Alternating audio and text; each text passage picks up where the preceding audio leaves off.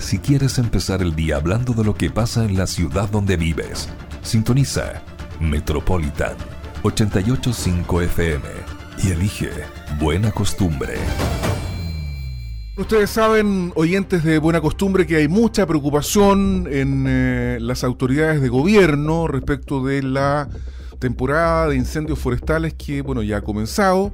Tanto es así que hay instrucciones, leí ayer yo en el diario La Tercera, para que siempre haya autoridades de gobierno disponibles. Incluso el propio presidente Gabriel Boric habría sostenido que él va a estar, digamos, eh, de vacaciones a medias, pero siempre cerca, de forma tal de que si se produce una situación de emergencia, pueda acudir con prestancia y con rapidez a mm, ayudar al combate de las llamas. Hay bastante temor, eso es verdad, pero lo importante es que este temor se traduzca en hechos concretos que faciliten que si es que hay emergencia se pueda enfrentarlas con la mayor solvencia posible. Y ese parece ser el ánimo que ha tenido la alcaldesa de Santa Juana, Ana Albornoz, quien ha lanzado una campaña que se llama Santa Juana se defiende a propósito de los incendios forestales.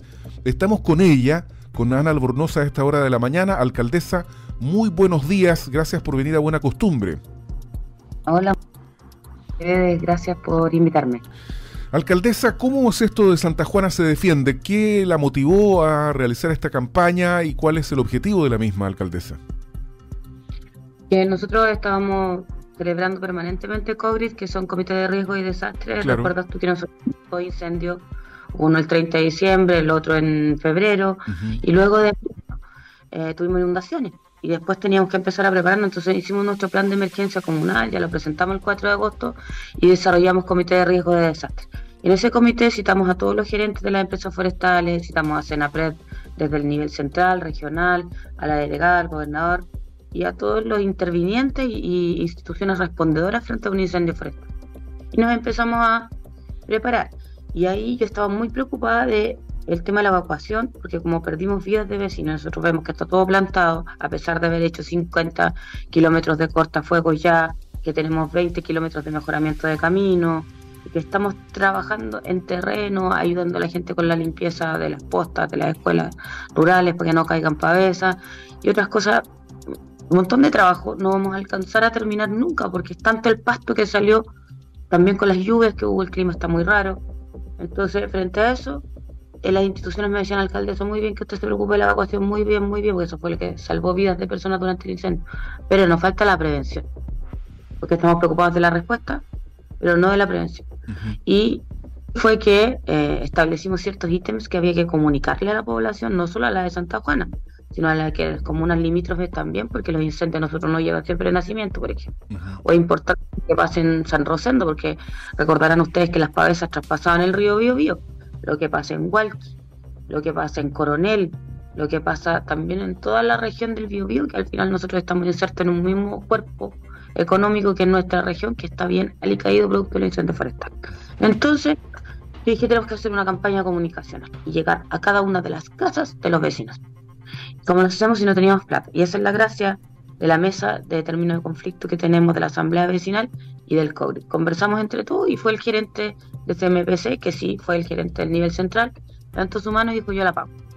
Mira. Y nosotros. Y es una campaña del COGRI. Por ejemplo, Araujo está poniendo los esquíes para poder hacer los cortafuegos. Nosotros estamos poniendo el personal para que determine en qué lugares van a hacer esos cortafuegos. Contratamos un geógrafo para georreferenciar las casas. Pero todos apoyamos en algún aspecto esta campaña. Pero no, sea, por ejemplo, antes lo que pasaba es que las empresas forestales decían, ah, nosotros protegemos Tricauco porque ahí tenemos patrimonio. Eh, entonces CONAF decía, nosotros vamos a ir a, proteger la línea porque ahí es lo que nos corresponde.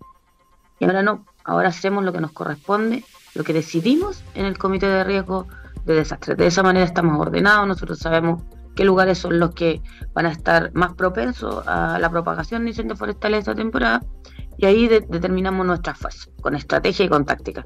Y así nació esta campaña. Y también con la idea, Álvaro, de que pasó algo en el incendio que se descontroló el, eh, la seguridad pública, que es algo que siempre pasa en Pero particularmente nos sucedió a nosotros y, yo este, este, recuerdo lo estaba tratando de transmitir, porque es muy cruento, pero para que la gente se dé cuenta lo que nos jugamos en esta región.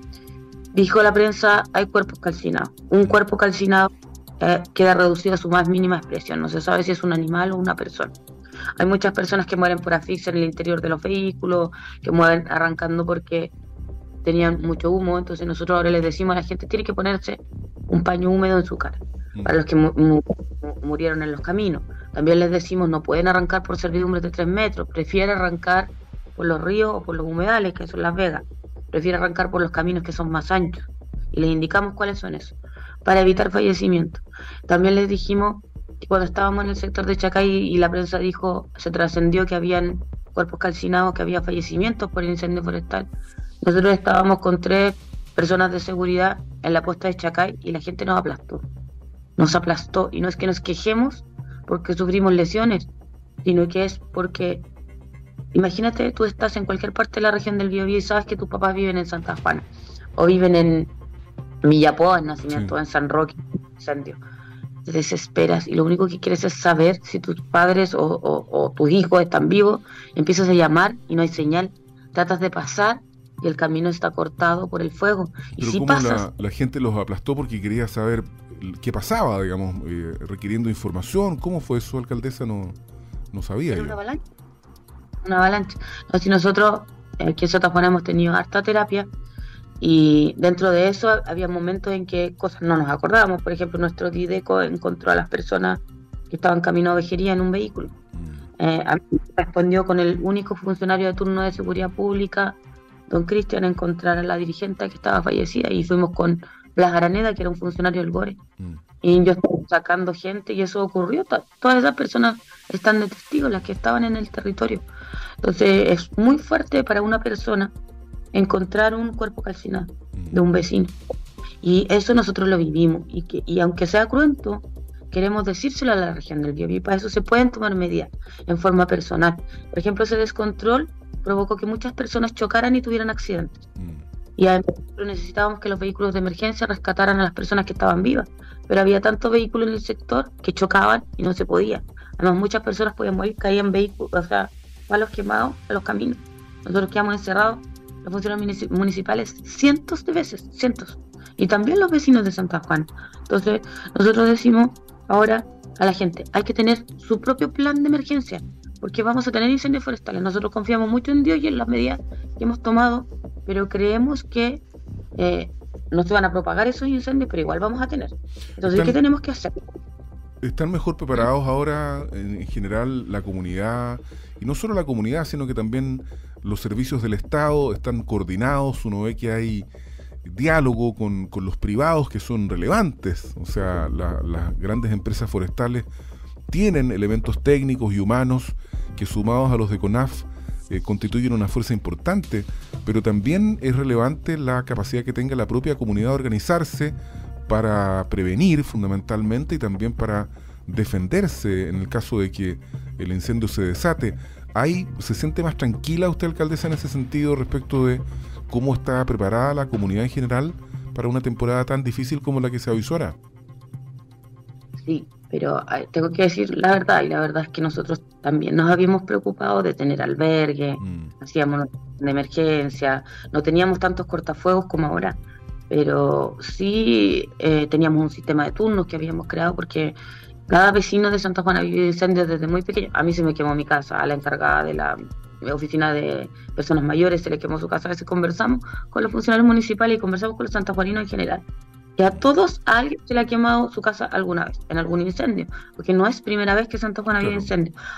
Este incendio, Álvaro, fue grado 5.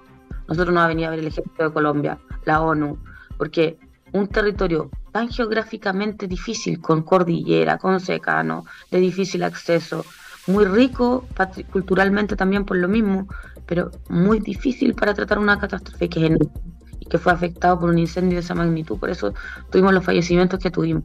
para nosotros es importante porque nos sentimos solos durante el incendio, porque había gente que no podía llegar.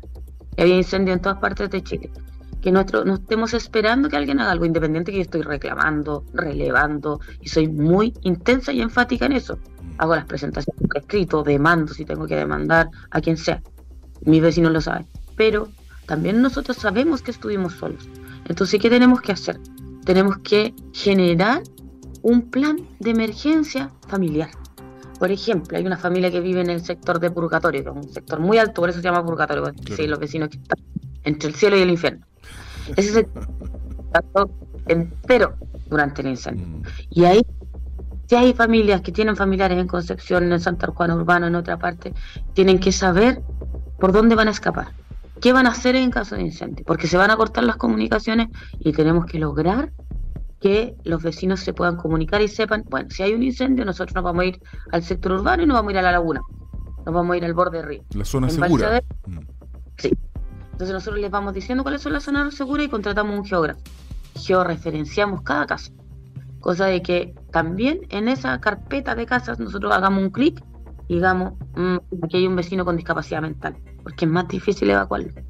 Aquí hay un, un niño que tiene TEA, por ejemplo eh, aquí hay muchos animales, bueno, nosotros ya prácticamente no tenemos animales, se nos quemaron todos, pero igual lo que nos queda queremos protegerlo. Y así estamos trabajando y eso es muy importante que se haga eso y también es importante que nosotros tengamos contención emocional. Tú me preguntabas, ¿y cómo lo, habíamos hecho nosotros? Eh, y en verdad a nosotros vino equipos de psiquiatras de Santiago, nos reunieron, me dijeron a mí, usted olvídese que es Ana, olvídese su familia, dónde está, usted alcaldesa tiene que tomar decisiones frías y rápidas y tenían razón, y después tienes que recuperar tu persona y ahora eres sana y te preocupas de, tus cosas, porque es como una guerra.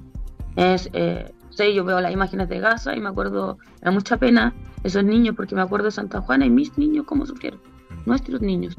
Y eso que vivimos nosotros es un trauma colectivo, y ahora hay que pasarlo, Álvaro, con un objetivo común. Y ese objetivo común tiene relación con nuestra campaña. Santa Juana se defiende, porque queremos defender lo que nosotros tenemos, nuestro pueblo, nuestro territorio.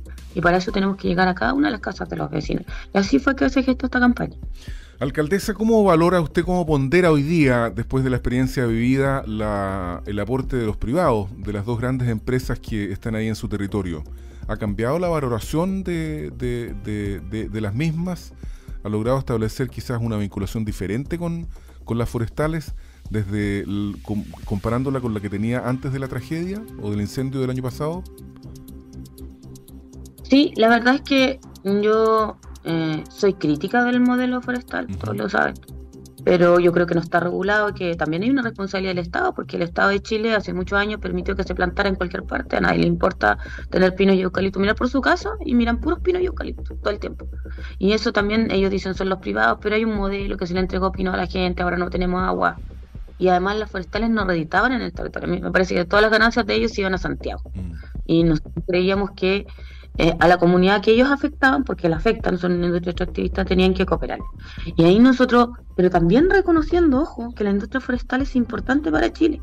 Tú te das cuenta que ahora con los aserraderos que eh, cerraron por el incendio, mm. la región del Biobío muy complicada económicamente. Nosotros tenemos una mesa con los sindicatos para defender Huachipato, para ver cómo concadenamos también con la industria forestal y otras industrias en el territorio.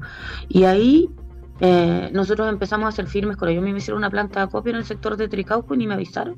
Y dije, oye, yo soy alcaldesa de la comuna, yo represento a mis vecinos, ustedes tienen que venir y me avisan. Y oficié vialidad. ¿Por qué vialidad había autorizado esa eh, salida a la ruta de la madera sin preguntarle a nadie? Mm. Porque los vecinos de Santa Juana se tienen que respetar. Y ahí empezamos con una relación distinta. Y hoy día, con todas nuestras diferencias, por ejemplo, Forestal CMPC, que es algo que yo valoro, ellos reconocen que nos causaron un daño en el pasado. Reconocen que en el pasado plantaban, cortaban el bosque nativo, que afectaban a los vecinos, que hubo erradicaciones de personas y que nosotros tenemos un trauma por eso. Es un dolor colectivo. Mm. Pero ellos están ahora actuando de manera distinta.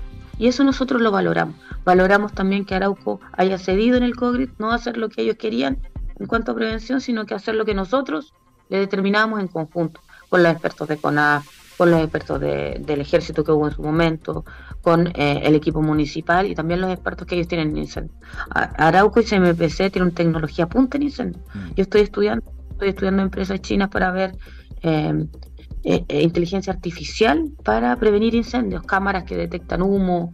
Estamos viendo esas cosas nosotros. Tenemos un plan piloto para Santa Juana, pero son cosas a mediano plazo. Nosotros hicimos cosas a corto, a largo y a mediano plazo. Y entendimos que lo que hoy día que más nos sirve es llegar a cada casa de nuestros vecinos para que ellos sepan qué hacer frente a un mega incendio forestal, cómo prevenirlo y cómo responder y cómo salvar sus vidas, porque lo más doloroso no es solo las 1100 casas, las escuelas, las postas, los puentes. Nosotros hicimos una gráfica con los puentes que perdimos. Esos puentes van a tardar 10 años en reconstruirse. Y eso implica un problema económico, pero también las vidas de las personas son lo más gravoso. Mm. Eso no nunca nosotros. Y no solo los que murieron en el incendio Álvaro, los que se suicidaron después, los que murieron de afectaciones bronquiales, los vecinos que tienen problemas bronquiales en Santa Juana, que son muchos, somos muchos. Y eso, también los líquidos que tiran para los incendios son contaminantes. Ahora están tirando glifosato para limpiar la ruta de la madera. ¿Necesitamos limpiar la ruta de la madera? Sí. Pero el glifosato produce cáncer. Y todo eso afecta a nuestros vecinos. Y los va a afectar no solo este año ni el otro, sino que en un periodo de 50 años. Nosotros estamos reactivándonos, estamos trabajando con resiliencia, porque un pueblo que ha sido afectado así debe estar unido y debe tener objetivos comunes. Pero eso no significa Sí, alcaldesa, perdona que te interrumpa, ¿por qué es necesario la limpieza de la ruta con este elemento que, según usted, es cancerígeno? Siempre se ha usado por las forestales y por todo. Mm. Eh, está muy discutido desde Estados Unidos, algunos dicen que es cancerígeno, otros no, nosotros creemos que sí, pero eh, nosotros antes se le entregaba a los vecinos, yo creo que mucha gente en, en, en Bio, Bio nos está viendo, mm. antes le entregaba a los vecinos matamaleza que se llamaba. Y la gente lo echaba sin nada en la cara, así llegaba y lo echaba y agradecía. Incluso autoridades políticas llegaban y le pasaban eso, porque había tanta maleza y la gente tenía que limpiar y, no alcanzaba. Entonces con eso se limpiaba rápidamente y no salía pasto. Pero eso es cancerígeno, no se puede aplicar donde se cultiva, por ejemplo. Ahora nuestros campesinos, nosotros están capacitados en eso, porque queremos tener cultivo agroecológico. Y ellos saben que donde cultivan no pueden aplicar el glifosato. Que al aplicarlo, que ojalá que no se aplique, pero si se aplica hay que contar con elementos de protección. Eso es muy importante. Y eh, la gente lo hace porque es más rápido. Y además porque está discutido si es cancerígeno. Nosotros como te, lo que hemos leído, creemos que sí, hemos consultado en la Universidad de Concepción y en otras partes, pero ahora nosotros estamos intentando variar eso. Y tenemos un proyecto que es de unos vecinos de Santa Juana, del municipio, se llama Bosques de Chacay, donde se hacen cortafuegos con cabras se encierran las cabras.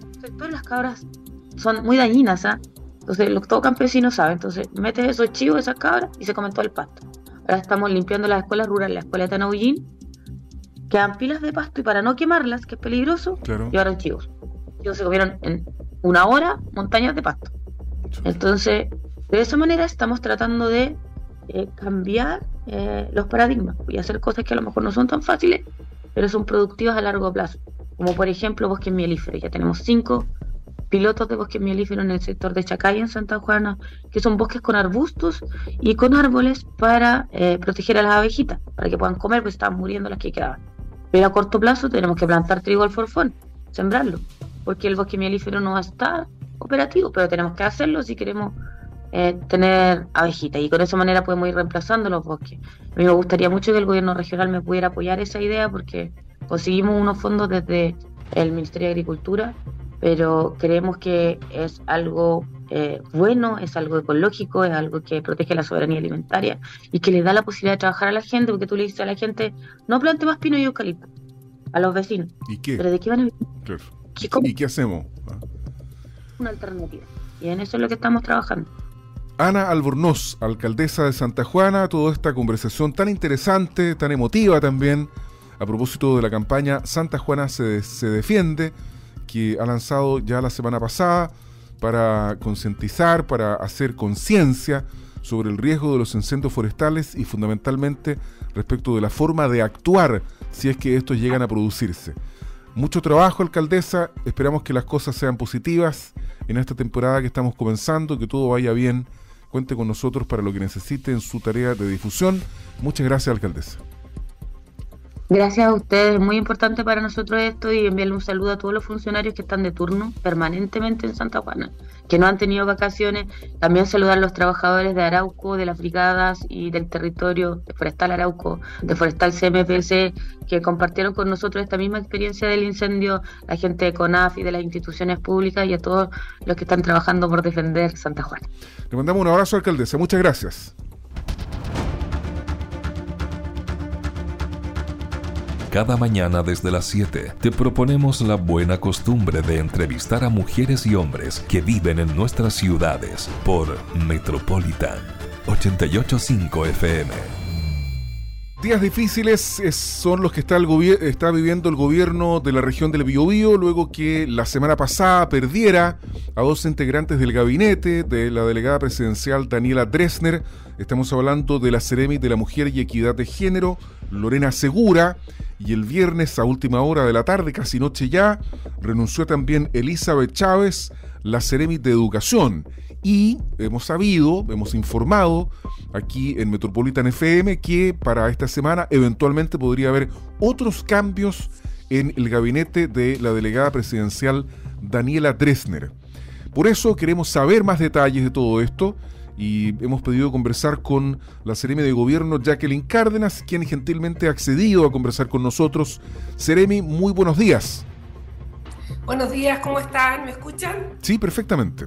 Muy bien. Qué bueno, ¿cómo estás? Bien, muchas gracias. Aquí con ganas de saber más cosas. Lo primero es que la Ceremi de la Mujer y Equidad de Género, Lorena Segura, presentó su renuncia la semana pasada aduciendo problemas de salud.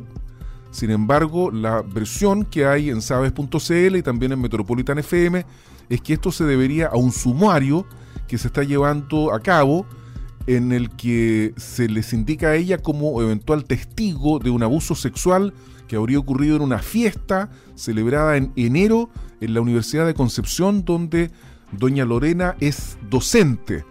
A nosotros nos gustaría saber qué hay de cierto en esta versión, que es la que se conoce. Bueno, eh, lo que hay de cierto, primero que todo, es que hay un sumario en curso. Efectivamente, eh, el Ministerio toma en conocimiento, como también es sabido, a fines de octubre eh, respecto a esta situación. Por eso hay un sumario, lo que no quiere decir que, que, esto haya ocurrido. De hecho, hubo declaraciones también por parte de la Ceremi donde ella clarificaba que efectivamente no había habido conocimiento de su parte y estas son situaciones que, eh, que se realizan y que se investigan cuando se hacen estos actos administrativos. En cuanto a la renuncia, efectivamente ella la realizó con fecha 19 eh, de octubre. Esta renuncia eh, fue realizada también por, por, temas personales que ella tenía, digamos, y obviamente como son personales uno no, puede hacer alusión a ello. Mm. Pero eh, estaba en conocimiento esta situación que llegó al ministerio y por lo tanto sí se, digamos, se abrió un sumario para que se pudiese clarificar eh, y hay que esperar el resultado de esto. Ella presentó su renuncia con fecha 19 de octubre, la que se hace efectiva ahora a fines de, este mes. ¿Y cuándo fue el, se inició el sumario, Seremi? ¿En octubre también? A, fines de, o sea, a fines del mes de octubre estuvo en conocimiento, digamos, se, recibió esta información y de inmediato se solicitó que se pudiese eh, dar conocimiento eh, a todos los los estamentos, eh, así también lo informó el Ministerio, respecto a informar al, a la Fiscalía en este caso y también que se pudiese eh, realizar el sumario de, de forma interna. Eh, insisto, la misma Ceremi realizó una declaración donde informó su salida, donde había presentado su renuncia el día 19 y donde también hace la, la claridad de no haber estado en conocimiento de esta situación. Eso lo va a arrojar el resultado de, esta investigación sumaria. ¿Y por qué se la renuncia la Ceremi la presentó el 19 de octubre, se la aceptó solo a fin de año cuando se conoce los detalles de, este sumario a través de sabes.cl?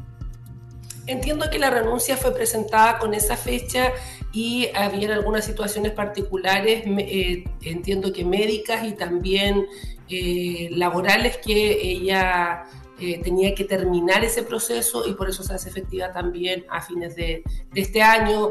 Eh, desconozco el detalle en ese sentido respecto al tema administrativo interno. Eh, lo puedo también clarificar y poder hacérselos llegar con precisión, pero esa es la información que he manejado y es la que es la que nosotros tenemos de acuerdo a la renuncia que presentó la, la Ceremi de la Mujer. Elizabeth Chávez, Ceremi de Educación, aquí el caso es eh, distinto, se trata de su jefe de gabinete que eh, se salta la fila, derechamente, del sistema este de la tómbola que está siempre en, la palestra del desagrado por muchos apoderados, que tienen que someterse al sorteo finalmente para ver dónde quedan sus hijos.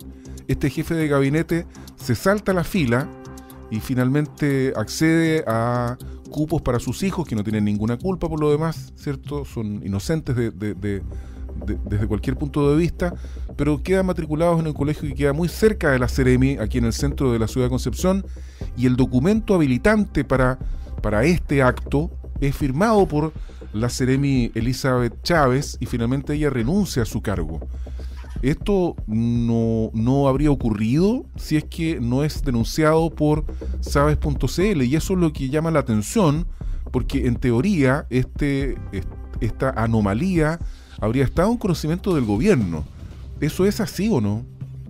No, no había conocimiento respecto a la situación de lo que ustedes, ustedes mencionan y lo que ha sido conocido respecto a la matrícula de, estos dos niños eh, hijos del jefe de gabinete. Mm. Ya eso no, no es algo que estuviese en conocimiento, de hecho dejar claro que de inmediato cuando eh, nosotros hemos tomado conocimiento de situaciones que pudiesen tener alguna irregularidad, de inmediato se han tomado las medidas que, eh, corresponden y así lo hemos señalado desde el primer momento cuando también se... Eh, digamos, hubo conocimiento de la situación que ocurre en la cartera de educación. Ahí ser también muy categórica respecto al sumario que también está en curso. Eh, yo quiero explicar, porque de pronto yo escucho y también soy parte de la ciudadanía, donde dice, ya, pero es que es, es la parte administrativa, los sumarios son eh, las investigaciones que finalmente se tienen que realizar para que podamos tener un resultado claro, que pueda dar respuesta a la ciudadanía y sobre todo clarificar y tomar las medidas que sean necesarias al momento de que estos procesos, que obviamente tratamos de que sean lo más corto posible, porque no queremos que esto se demore ni meses ni un tiempo tan largo, eh, requerimos también tener la respuesta lo antes posible y en eso se está trabajando. Eh, la Ceremi de Educación efectivamente presentó su renuncia, este sumario sigue en curso, no quiere decir que el sumario por presentar la, renuncia no continúa, este, eh, este, sumario continúa y tenemos que esperar los resultados. Eh, y obviamente también en búsqueda de em, las personas más idóneas para poder digamos, conducir una cartera tan importante como lo que es educación. Así que esperar el resultado de esa investigación y efectivamente tomar las medidas eh, que se tengan que tomar eh, si esto, digamos, llega a ser así y tener los resultados eh, con la mayor transparencia posible para que la ciudadanía también pueda manejar esta información. ¿Hay algún plazo para el reemplazo de Elizabeth Chávez y de Lorena Segura? Los plazos eh, empezaron desde el día que ella renunció a una cartera muy importante, así que esperamos que sea lo antes posible. Ya se están evaluando, digamos, los mejores eh, nombres para que puedan asumir esta cartera, así que en eso está trabajando la delegada presidencial en conjunto con el ministerio para poder tener pronto, esperemos que sea eh, en los próximos días eh, un nombramiento para la cartera de educación. Por mientras, es importante que las personas también tengan claridad que la cartera no queda eh, al desmedro, tiene una, una, jefatura que es el director provincial de educación, Matías Aravena, quien está realizando todas las acciones tanto internas del ministerio acá en la región del Biobío, como también las acciones que se responden a las actividades que tenemos fuera de, digamos, de las oficinas y desplegados por la región como nos han mandatado. Hay otras carteras que estén en tela de juicio porque nosotros hemos sabido que, de hecho lo declaró la propia delegada, que eventualmente antes de fin de año podría eventualmente haber otros cambios en el gabinete regional.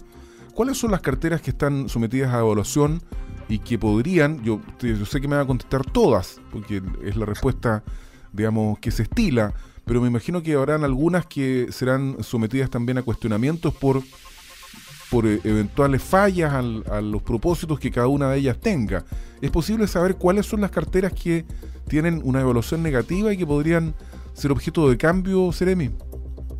Mire, efectivamente la pregunta eh, tiene la respuesta que tú mencionas. Estamos siempre todos en evaluación, lo que no quiere decir que efectivamente hay carteras eh, que tienen una mayor incidencia y que efectivamente han estado siendo evaluadas.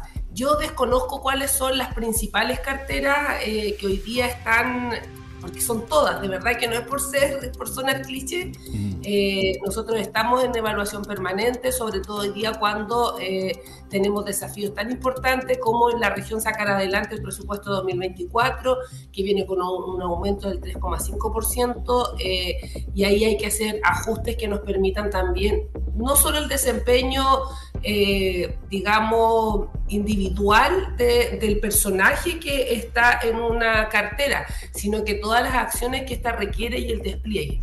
Por lo tanto, como también lo dijo nuestra delegada presidencial Daniela Dresner, esperamos que estos nombres sean eh, conocidos o que este cambio de gabinete se pueda realizar, si es así, antes de fin de año, lo que quiere decir que nos quedan un par de días o la primera semana de enero para poder empezar ya con un trabajo también muy coordinado con, eh, eh, con los cambios que se puedan realizar.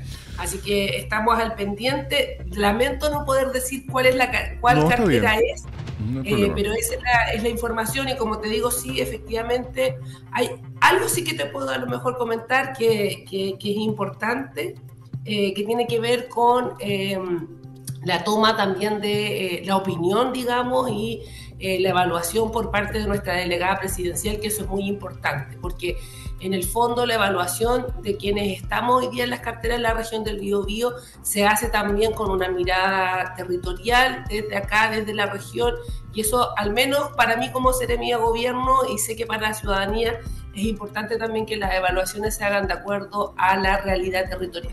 Y a propósito del territorio, ¿se va a entregar mañana la costanera Chihuayante o no? Eh, no, no lo tengo claro, la verdad. Eh, hoy día tenemos una reunión al mediodía. Eh, la, costanera, bueno, fue visitada hace poquitos días por, nuestra ministra de Obras Públicas.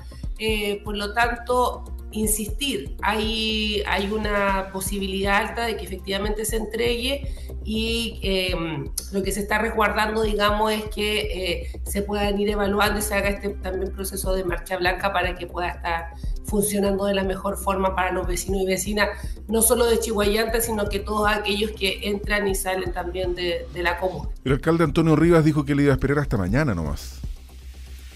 ¿Sí? Así dijo, efectivamente. Que él esperaba solo hasta mañana.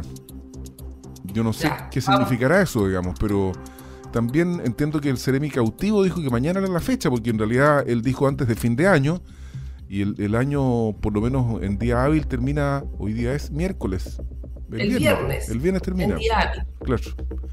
O, podríamos tomar como, claro, día hábil, viernes, incluso sábado hasta las 2 de la tarde. Exactamente. Bueno, y la otra pregunta está vinculada con estas declaraciones al diario Mercurio de la directora del Instituto Nacional de Derechos Humanos, INDH, quien se manifestó disponible para sentarse en una, en, un, en una mesa de diálogo por la paz, sentarse a la mesa por la paz en la macrozona sur y dijo que no puede faltar nadie, aludiendo a la inclusión de la coordinadora Arauco Mayico Cam. ¿Cuál es la opinión del gobierno respecto de, esta insinuación o de esta idea o de este propósito de la directora del Instituto Nacional de Derechos Humanos? Bueno, la, delegada igual lo manifestó, todo el trabajo que se ha estado haciendo en la macrozona sur es un trabajo que efectivamente desde el gobierno del presidente Gabriel Boric ha sido muy importante, no solo en, en, poder eh, trabajar articuladamente con las instituciones, en este caso GEDENA, que está a cargo de la seguridad y el orden, de poder tener un mejor traslado, hemos podido también atacar el crimen organizado. Y yo creo que ahí hay una señal eh, y la postura tendrá que esbozarla a quienes correspondan y en este caso, eh, todo lo que se pueda hacer respecto al tema de la macrozona sur, que sea para poder eh, trabajar y avanzar en la seguridad, eh, es algo que el gobierno está permanentemente desde el Ministerio del Interior evaluando y trabajando. Yo en este caso no me puedo referir a la posición estricta de, la postura, sino que lo único que yo puedo referir es que el gobierno del presidente Gabriel Boric sigue trabajando día a día arduamente en poder eh, terminar con la violencia que se vive en la macrozona sur y eso también se ha indicado en las cifras que hemos podido conocer, que ha disminuido eh, la violencia en la macrozona sur, en la macrozona sur eh, lo que quiere decir que esto ha tenido un efecto importante. Sereme de Gobierno Jacqueline Cárdenas, Sereme de Gobierno del Biobío, gracias por conversar aquí con buena costumbre que tenga un buen fin de año y un mejor 2024 es lo que le deseamos desde este programa. Muchas gracias por estar disponible. Gracias a ustedes igual, feliz nuevo año, que venga con todo el 2024. Muchas gracias. Buena costumbre de Metropolitan 885 FM es también una emisión multiplataforma para empezar el día informados.